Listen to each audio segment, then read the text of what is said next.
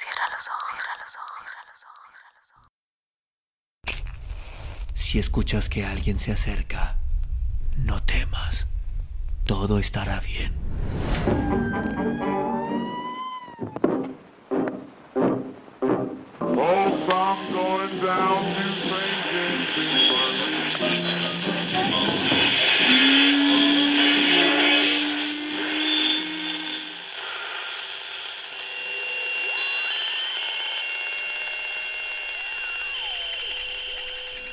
Estás escuchando, Crónica, Crónica, Lunares, el lugar, el lugar donde, donde entra por tus entra por tus oídos. Bienvenido. El Señor del Rebozo, José de J. Núñez y Domínguez. En la iglesia de Santa Catarina de Sena, de monjas de Santo Domingo, se realizó un estupendo milagro, al que un rebozo ha dado su nombre. Ni viejos cronicones, ni eruditos afectados a desentrañar misterios de conventos y de iglesias como Alfaro y Piña, Marroquí, Ramírez, Roa Bárcenas, etc., dicen nada sobre ello, pero la tradición ha grabado de memoria en memoria el hecho y la fe popular del que hace revivir en todo su esplendor año por año. En la citada iglesia de Santa Catarina de Sena, cuya apariencia es mísera y cuya expresión exigua, se venera una imagen de Jesucristo bajo la advocación de el Señor del Rebozo, todos los años, el primer viernes de marzo, en el recinto del pequeño templo resuenan músicas triunfales y cánticos victoriosos en honor del prodigio. A la festividad litúrgica se une el gozo profano.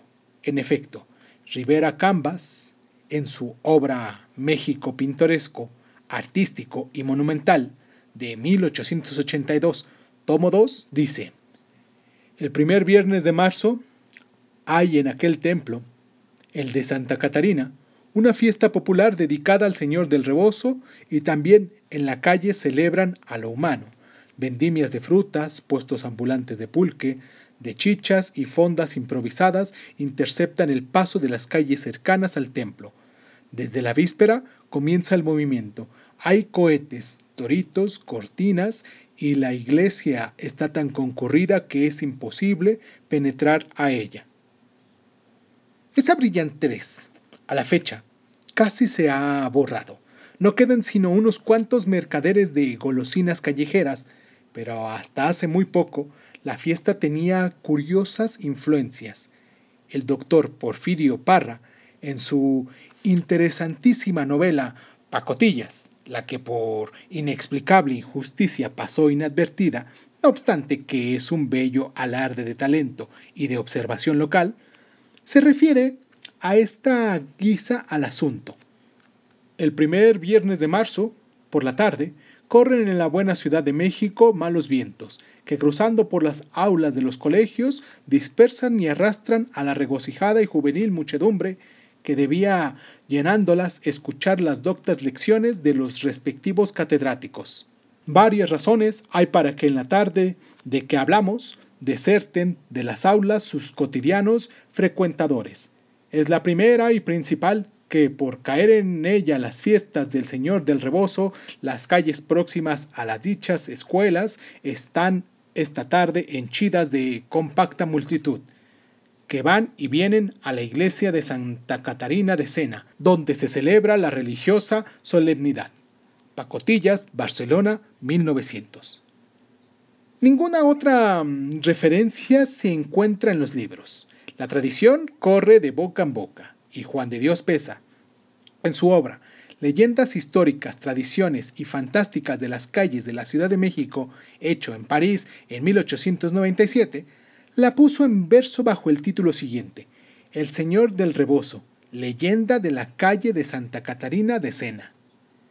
Es la más poética, aunque quizás no tiene toda la rigurosidad fidedigna necesaria en estos casos.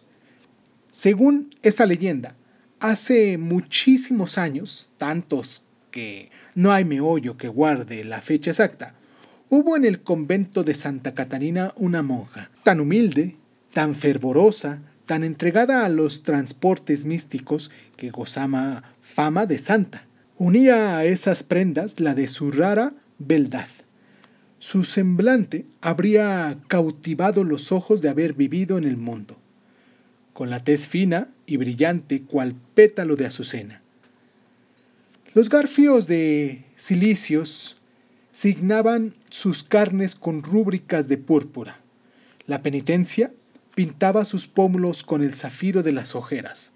Cuando la noche colgaba sus draperías en los ventanales, la monja entraba a la iglesia y caían los hinojos frente al nazareno ensangrentado.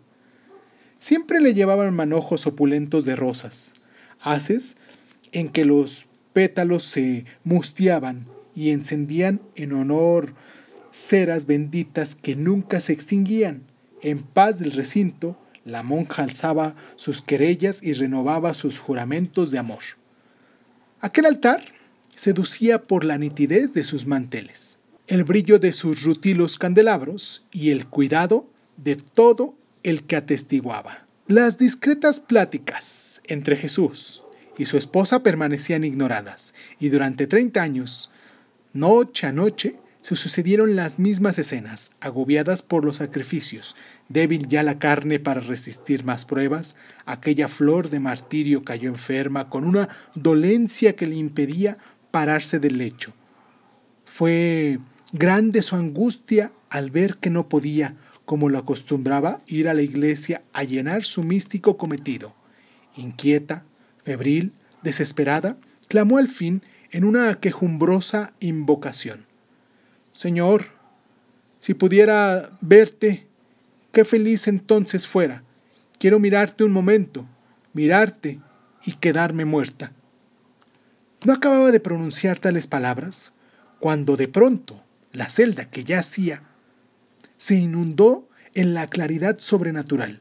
Se abrió un muro y Jesús, el Jesús que adoraba el templo, avanzó hasta la pieza, como si manara miel de sus labios el Hijo de Dios le dijo que la había ido a acompañar en su soledad y su pena, que no pasara con congojas, pues de ahí en adelante las flores tendrían una lozanía perenne y las ceras erigían in aerenum los luminosos triángulos de sus flamas.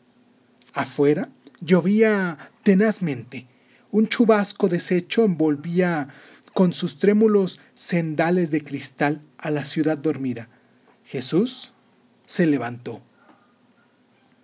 Vio la monja que la imagen iba a salir de la celda, y como era noche horrible, de atronadora tormenta, Señor, no salgas, le dijo una voz lacrimosa y tierna.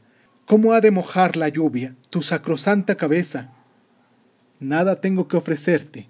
Mira cuál pobre es tu sierva, pero toma este rebozo de mi santo amor en prenda y que te envuelva y te cubra mientras bajas a la iglesia. Experimentando un alivio repentino, la monja saltó ágilmente del lecho y envolvió la cabeza de Jesús en su rebozo. Cuando las otras reclusas, llamadas por el tintineo del alba, se encaminaban a misa y penetraron a la celda de la monja que estaba en olor de santidad, la encontraron muerta.